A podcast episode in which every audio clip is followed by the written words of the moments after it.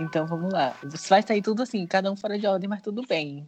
O importante é sair Eita, porra, é mesmo. Mais 3, 2, tudo 1. bem.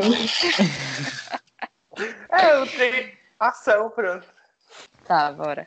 3, 2, 1, já. Olá! Olá, Rainbow! Sejam bem-vindos a mais um episódio do Rainbow Cast. Eu me chamo Pablo. Eu me chamo Clara E eu me chamo Pedro. E temos duas convidadas hoje. Se apresente. Olá, meu nome é Raquel Meira. Eu sou. Eu faço parte do coletivo de Trans pra Frente daqui de Salvador. Eu. Eu sou formada no bacharelado interdisciplinar em humanidades pela UFBA, graduanda em letras com italiano também pela UFBA. Mas eu acho que pro papo que a gente vai bater hoje, o que mais vale a pena falar é que eu também sou streamer hoje em dia. eu aproveito para fazer merchan logo, né? Falo agora, falo no final. Que eu streamo LOL pela Twitch, twitch.tv barra uma meira. É, geralmente durante a semana, às vezes no fim de semana, e toda sexta-feira de noite, lá pelas 9 horas, eu faço stream de um jogo que não é LOL, que seja alguma coisa narrativa, alguma coisa para ficar conversando, para não ficar sempre na mesmice. E é isso, obrigada pelo convite, obrigada por me chamarem, eu tô animada pra conversa. Oi, gente, eu sou a Misty, eu tenho 20 anos, é, também streamo na Twitch. Olha, se vocês quiserem seguir, twitch.com.br MistyXK, enfim, merchan. E jo- eu jogo desde a minha vida inteira, né? Então, sou uma boa pessoa para esse papo de hoje. A gente começou essa apresentação, mas a gente não falou o que a gente vai falar hoje, apesar de que tá no nome do, do episódio, mas tudo bem. O episódio de hoje a gente quer falar sobre representatividade nos games. E a gente vai começar com uma pergunta que acho que, é, que vai englobar tudo, a principal, que é por que vocês acham importante falar e discutir é, personagens LGBTQIA+, que estão inseridas no universo gamer, nos jogos, e, enfim. Tipo, pra mim é muito importante porque, pelo menos partindo da minha vivência, jogos sempre foi uma coisa fundamental na minha criação, sabe? De caráter, de personalidade, de entretenimento, de muitas coisas. Tipo, eu era a pessoa que minha mãe.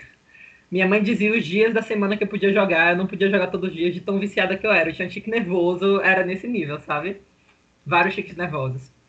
E aí, tipo, quando você cresce é, em um universo desses, assim como qualquer outro universo midiático, é, representatividade sempre é uma parada imp- importante, né? Porque, pelo menos na minha infância, quando eu cresci, a gente não tinha praticamente nenhum.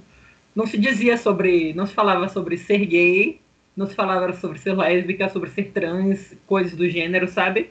Questão de raça também não costumavam abordar em jogos.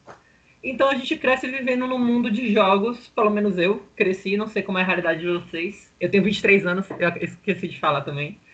Uma realidade de jogos que é muito fantasiosa, é aquele mundo mágico, bonito, dos personagens de olho grande, ou então, sabe, tipo, todo mundo branco no universo de fantasia, de magia. E quando você acaba tendo é, um certo padrão e um certo limite de representação nessas mídias, você acaba de alguma forma, querendo ou não, ditando quais são os corpos, quais são os tipos de pessoas que vão se identificar com aquilo, os tipos de pessoas que podem, tipo, nossa, como eu pareço com a Peach, nossa, como eu pareço como o Mario, sabe? Coisas assim. Não é. São, são estereótipos bem delimitados, sabe? Eu acho que a gente consegue perceber isso bem claramente. Então, discutir representatividade e ter é, diversidade dentro do mundo dos games é importante para a gente entender que o mundo é plural, sabe? Que há muito tempo, assim como a gente está tendo essa mudança em outras mídias, de filmes, séries, etc., é, já passou da hora da gente falar e de mostrar que pessoas é, LGBTs existem, sabe? Já passou da hora da gente começar a falar sobre nós, porque não faz sentido nenhum das, da- as nossas narrativas não serem postas em um jogo, sabe? São tão interessantes quanto narrativas cis héteras. E acho que é isso. E acho que vale ressaltar também o fato de, durante toda a infância, acho que boa parte da sua vida você vai se ver em algo e se inspirar naquilo.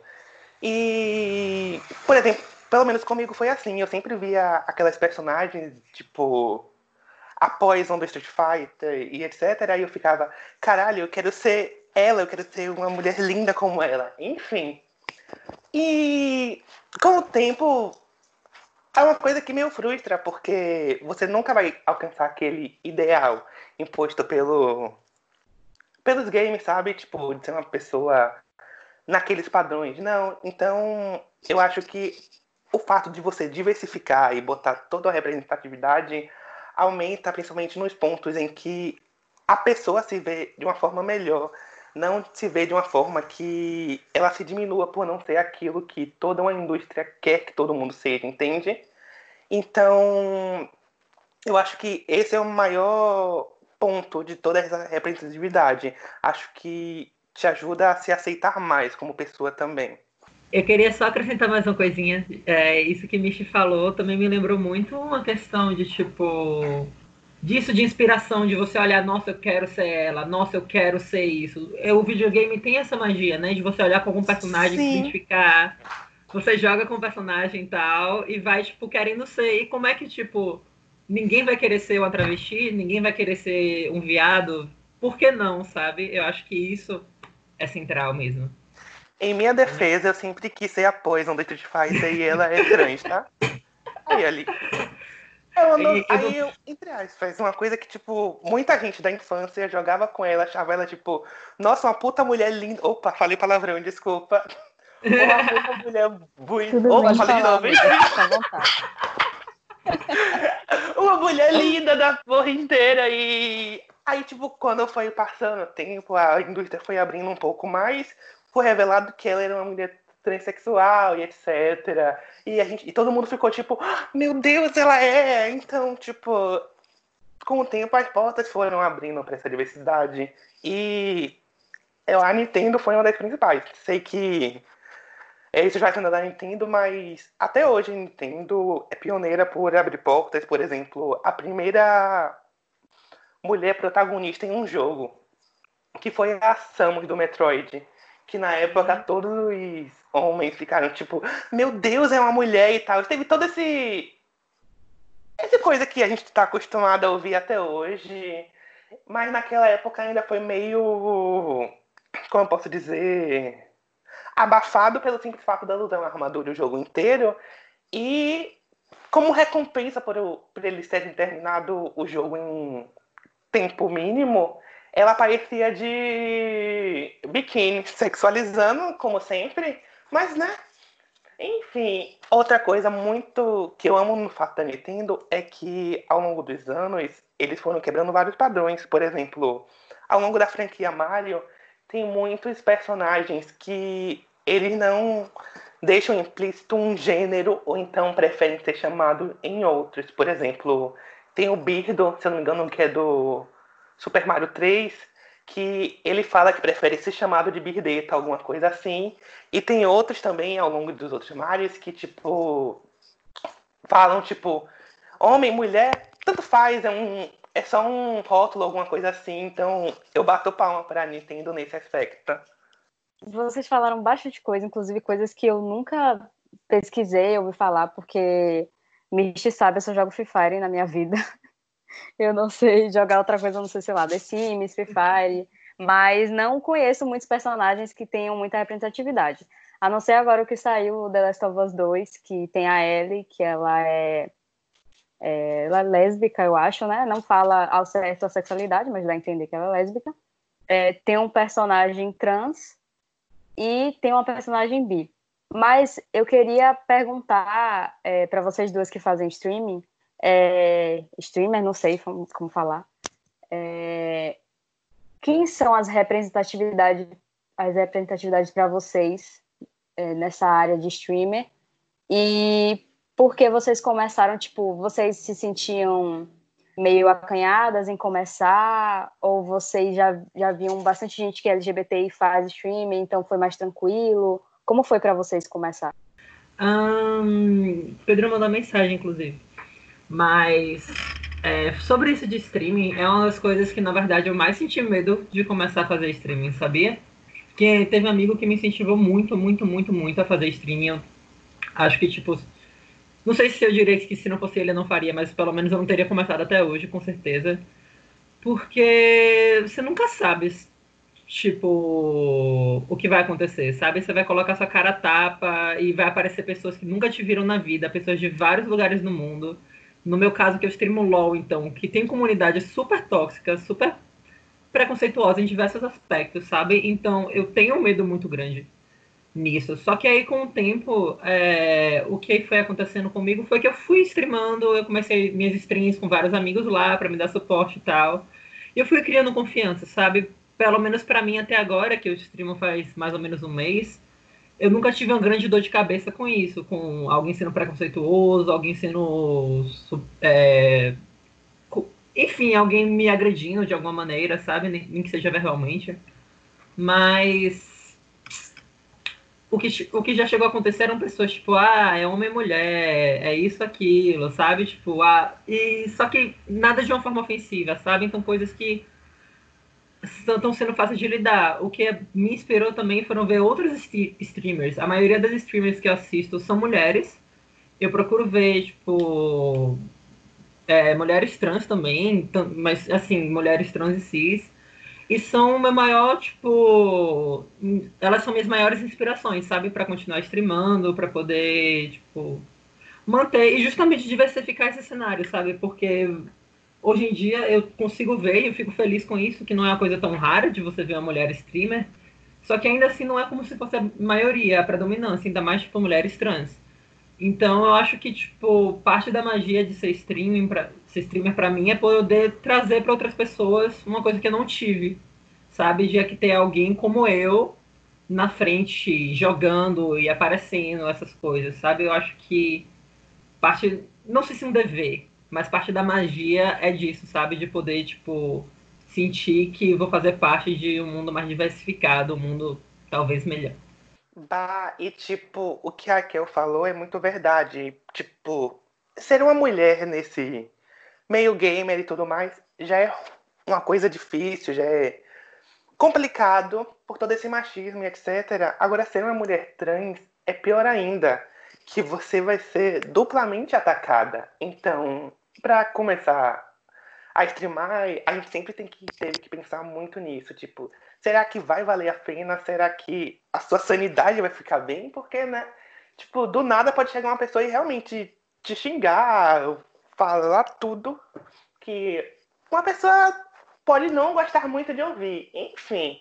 Então, sim, a gente pensou essas coisas.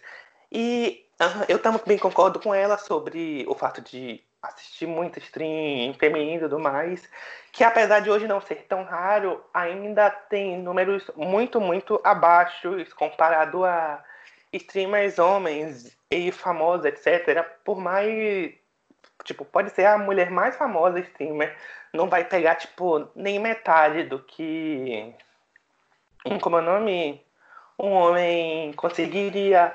Mas eu entendo que são barreiras que a gente vai quebrando com o tempo. Então, só de estar tá abrindo mais e mais esse espaço para outras mulheres, eu já consigo ver, tipo, um avanço e eu assisto, eu não assisto muitas streams, até porque eu tenho um pouco de preguiça, mas quando eu assisto, geralmente são realmente femininas, mulheres cis e trans. Então, é isso. Ou então de público.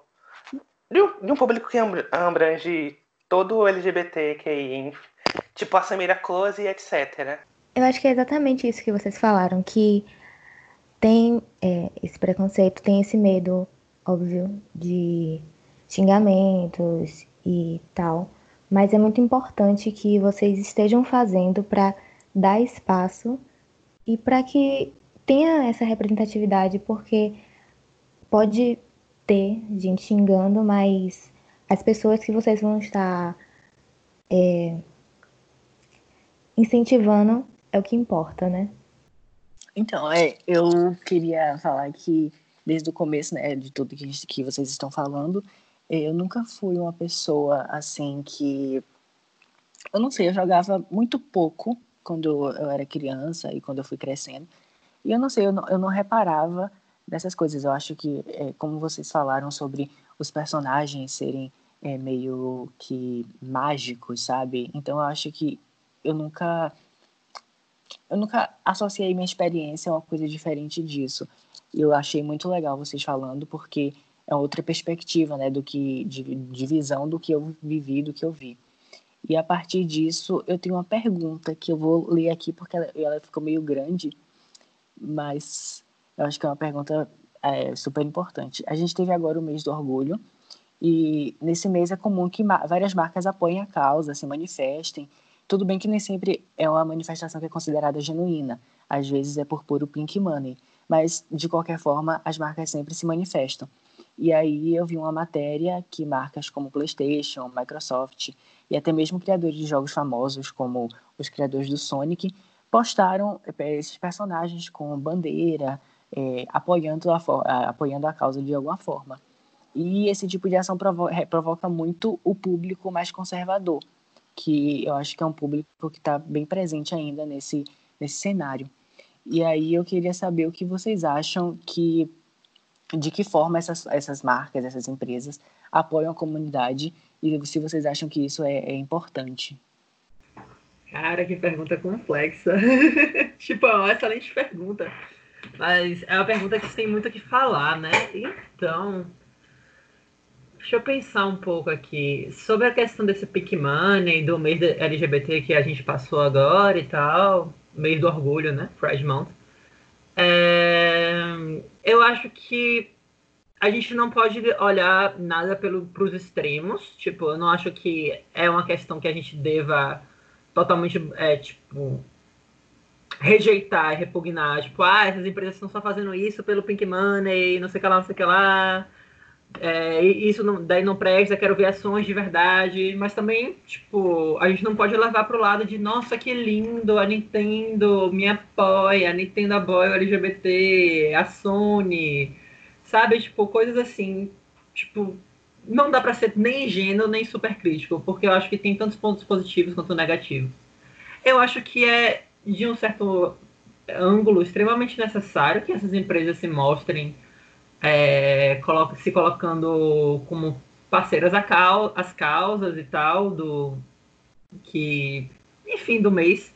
Eu acho que é importante sim a representatividade, é importante que elas coloquem na frente, falem, olha, tipo, nós somos empresas que estamos é, dispostas a lutar junto com vocês e que essa visibilidade tem que acontecer. Dito isso, eu acho que é extremamente importante, extremamente importante mesmo, que a gente não fique só nessa corzinha do post do Facebook que é patrocinado, sabe? Não é só o Doritos colorido que a gente está falando aqui. A gente também está falando sobre como são as políticas de LGBTs dentro dessa empresa. Como são as políticas para pautas raciais? Como são as políticas para pautas de pessoas com deficiência, sabe? Porque muitas vezes, esses são inúmeros casos na internet, principalmente no Twitter, eventualmente você vai achar, tipo, nossa, tal empresa fez tanta propaganda sobre tal coisa, mas tem atitudes extremamente racistas, extremamente xenofóbicas, LGBTfóbicas, enfim. São coisas comuns. Então, o que eu penso é que, ao mesmo passo que é importante a gente valorizar, sim, que as empresas estejam tendo todo esse engajamento com as causas, porque se você fosse parar para pensar há 10 anos atrás esse engajamento não existia. Então é tipo bem pouco tempo atrás mesmo, é, porque, enfim, N questões, e aí deve entrar também marketing, essas coisas que se eu, se eu for entrar aqui vai demorar muito tempo discutindo.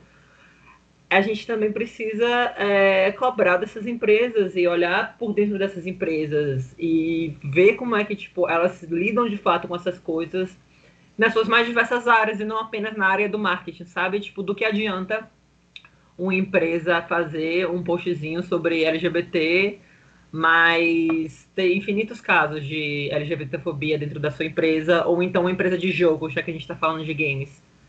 Não ter, simplesmente não ter jogos que falem sobre pautas LGBTs, sabe?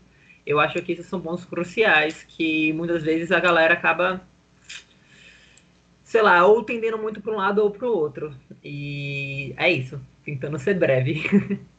E basicamente foi o que Raquel falou, tipo, é, a gente nós vamos ficar felizes pelo. Nossa, empresa está apoiando e tudo mais, vamos ficar. Mas realmente não pode ficar só naquele ponto. Temos que ver todo ao longo do ano, porque não adianta nada uma empresa apoiar, tipo, no mês, mas ao longo do resto do ano e anos e etc., ter, tipo, um, uma atitude completamente LGBTfóbica. E não só LGBTfóbica, vamos falar, tipo, de vários outros meses também. Por exemplo, o mês da mulher e etc., em que muitas empresas são contra o machismo e etc., mas quando a gente vai pesquisar fundos, tem sempre é, casos de assédio, etc., repercutindo dentro da empresa. Isso vale para todos os meses, não só para o Pride, etc. E acho que é realmente o que eu tinha que falar, a Raquel já falou, que é basicamente ficar feliz, mas sempre estar de olho, porque é aquilo, né? No final, nunca vai ser totalmente um apoio, vai ser muito também para gerar engajamento. Nossa, a gente tipo tá conversando muita coisa importante, séria, né? Mas, é... inclusive, achei que tudo que vocês falaram é bem relevante mesmo. A gente até discutiu aqui no, no podcast em relação a essas marcas, empresas, né? Sobre o Pink Money também a gente fez um episódio. É, já fazendo marketing para a pessoa, depois que escutar isso aqui, escutar o resto do podcast. É, claro que é importante, tipo assim, é importante a empresa, como, como o Raquel falou, fazer a questão do Doritos, de certa forma, para se posicionar, mas ainda assim é pouco para o que a gente tem hoje. Tipo, a gente progrediu bastante, mas é, ainda falta muito. E emendando isso, eu estava acompanhando alguns comentários sobre esse jogo The Last of Us é, que eu estava vendo, e eu vi muita gente extremamente incomodada, tipo, com cena, sei lá, cena de beijo, é, nem teve nada demais, assim, para a pessoa ficar, nossa, chocado, porque, assim, o que eu acho engraçado é que o jogo em si é, já tem violência. Isso ninguém se incomoda. Mas aí colocaram um beijo entre duas mulheres e pronto, o jogo já ficou ruim. E aí eu queria que vocês comentassem um pouco que vocês estão há mais tempo, né? Vocês jogam há mais tempo, vocês convivem com pessoas que jogam há mais tempo. É... Se vocês acham que esses comentários ainda, tipo, se esses comentários eles estão diminuindo a partir dos anos, ou eles estão aumentando de certa forma, porque parece que as pessoas conservadoras agora resolveram sair de suas tocas e falar. O que, que vocês acham que mudou assim na, nesse mundo dos games? A gente tem os personagens LGBT, mas ainda tem muito preconceito, tanto quanto no passado? É, então, é uma excelente pergunta, né? O caso da Last of Us está sendo um caso bem frequente na mídia hoje em dia e tal.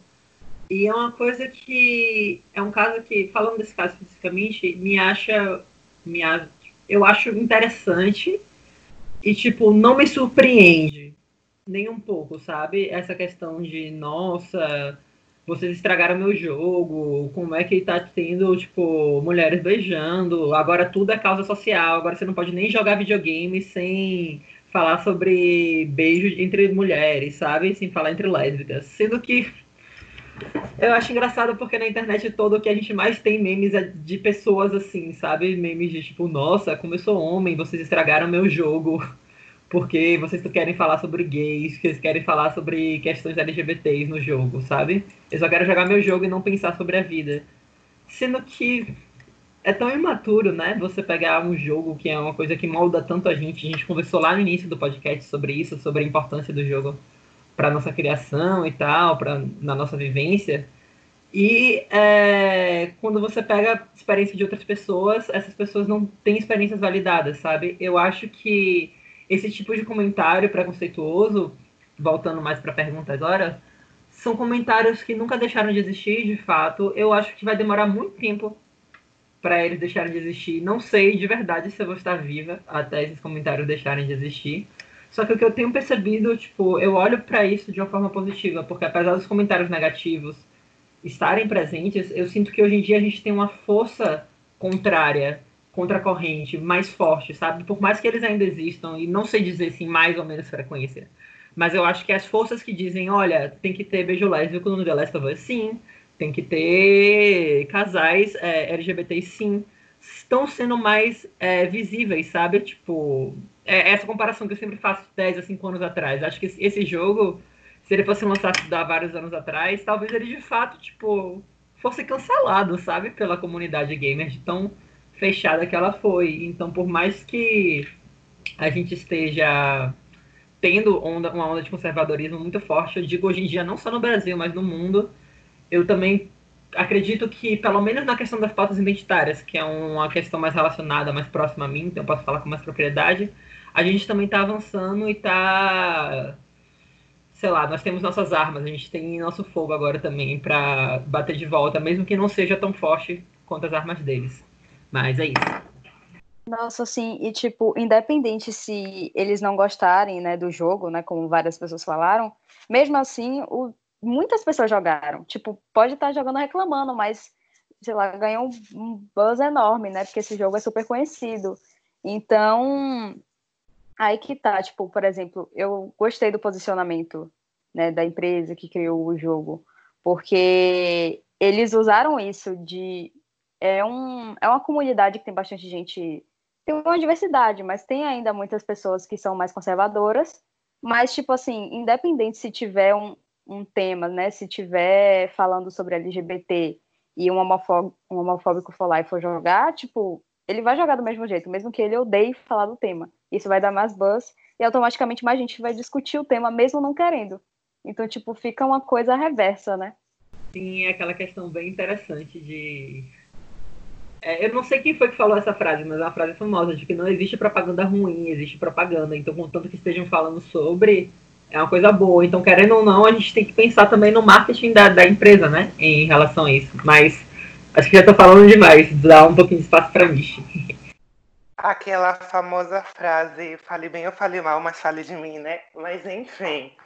É, é, eu acho, sobre a pergunta de Pablo, eu acho. Não lembro se foi Pablo ou foi Peu, acho que foi Peu, na verdade.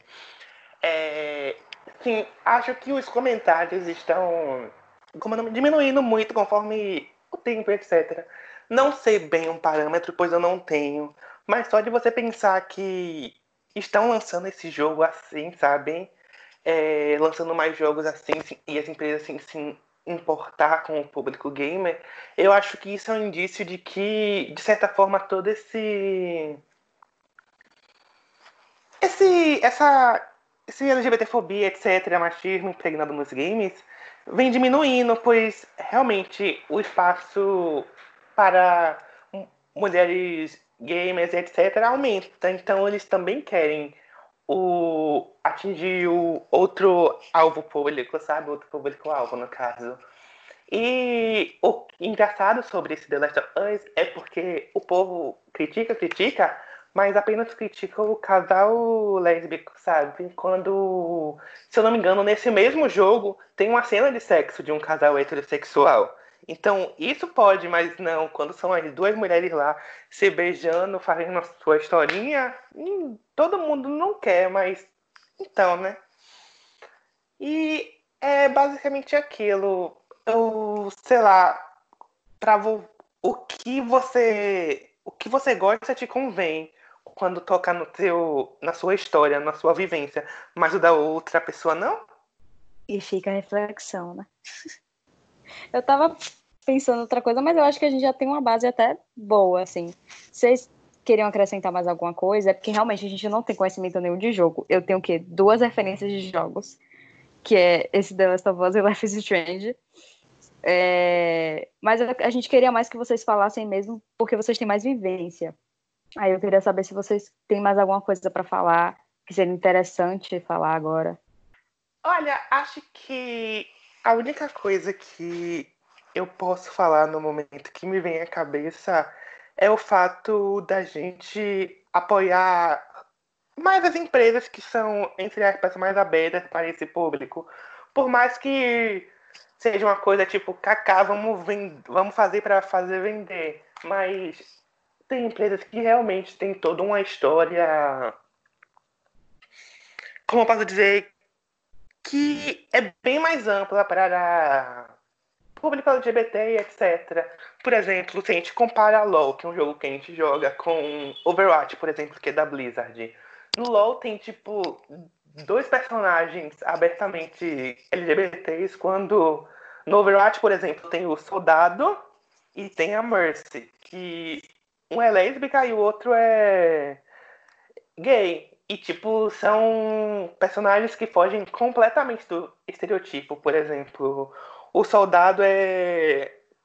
Podemos dizer que é aquele homem hétero top, mas ele não é hétero, no caso. Então é uma coisa que eu acho muito divertido quando. Divertido não, não é a palavra. Eu acho muito necessário quando eles fazem personagens é, do nosso meio que não sejam aquele estereotipo tipo hahaha, chato, aquele que todo mundo já conhece, não tem por que eu citar aqui. Então, acho isso muito conveniente e eu procuro sempre gostar muito dos jogos dessa empresa, por mais que às vezes a empresa seja uma coisa podre que todo mundo já sabe. Outro. Acho que esse é o grande fator. E, como eu disse no começo, acho que a Nintendo e a Blizzard são empresas muito boas por, a, por sempre terem muito essa causa que bota o pé assim e diz mesmo o que os personagens são de cara. Enfim. Eu acho que você tocou num ponto muito importante disso de ter personagens LGBT, mas não ser estereotipado. Ser LGBT é só mais uma característica, não é ah, você é LGBT e ponto. Você tem sua, sua vida, sua profissão, suas coisas, sua história, e você ser LGBT é só um ponto na sua história. Não é, não define só, você não só se define por isso. É, e inclusive, tipo, eu tava pensando aqui, é, antigamente, quando a gente via, né, falando no mundo dos games, sei lá, você vai jogar um jogo há 10 anos atrás e tem um personagem ali que ele não é, tipo, as pessoas sabem que é um personagem LGBT, mas talvez a empresa não se pronuncia, não se pronunciava, é, porque só agora, né, é, as empresas visibilizam esses personagens nos jogos é, e séries e filmes, enfim. Esses personagens, hoje em dia a gente quer um personagem, um personagem que tenha representatividade. Então, tipo, não é só um personagem LGBT, como Clara falou. Essa não é a única característica. A, a, o personagem tem uma personalidade, dependendo do jogo e tal. Então, tipo, anos atrás funcionava se colocasse apenas um personagem LGBT. E pronto, representatividade. Hoje em dia a gente quer mais, né? A gente quer entender história, a gente quer realmente se sentir representado, olhar para o personagem e falar, ah, eu gosto dele não só porque ele é LGBT, mas eu me vejo no personagem, eu me vejo na história, eu me identifico com a história.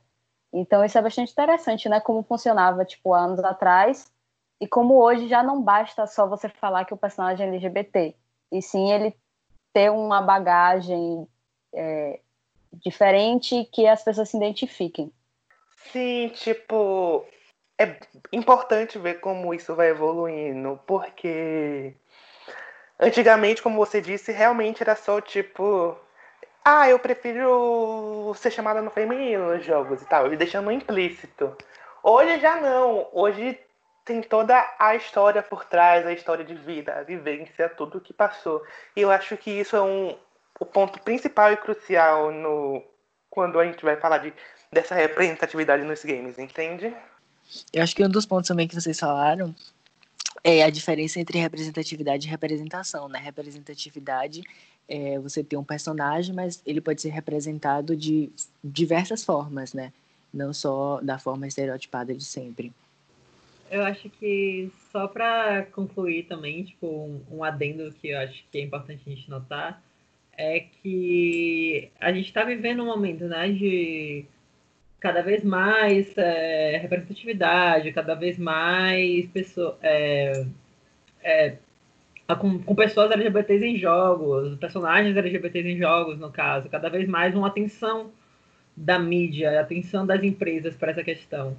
E eu acho extremamente interessante a gente valorizar isso, mas também perceber que é muito gostoso estar no processo, né? Pelo menos eu tenho essa sensação de que, ok, eu vivi uma época da minha vida em que isso simplesmente não existia e agora existe essa representatividade, essa questão de representação e tal. Acho que é uma discussão importante também que vocês trouxeram, mas que não é, não é o final do caminho, sabe? Acho que a gente ainda tem muita, muita, muita coisa para evoluir no mundo dos games em relação a, a diversos pontos sociais, sabe?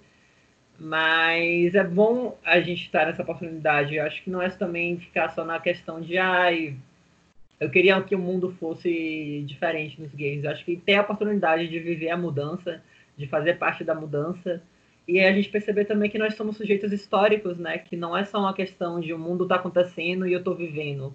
Acho que a pandemia fez a gente perceber isso bastante, de que a história tá acontecendo a cada segundo.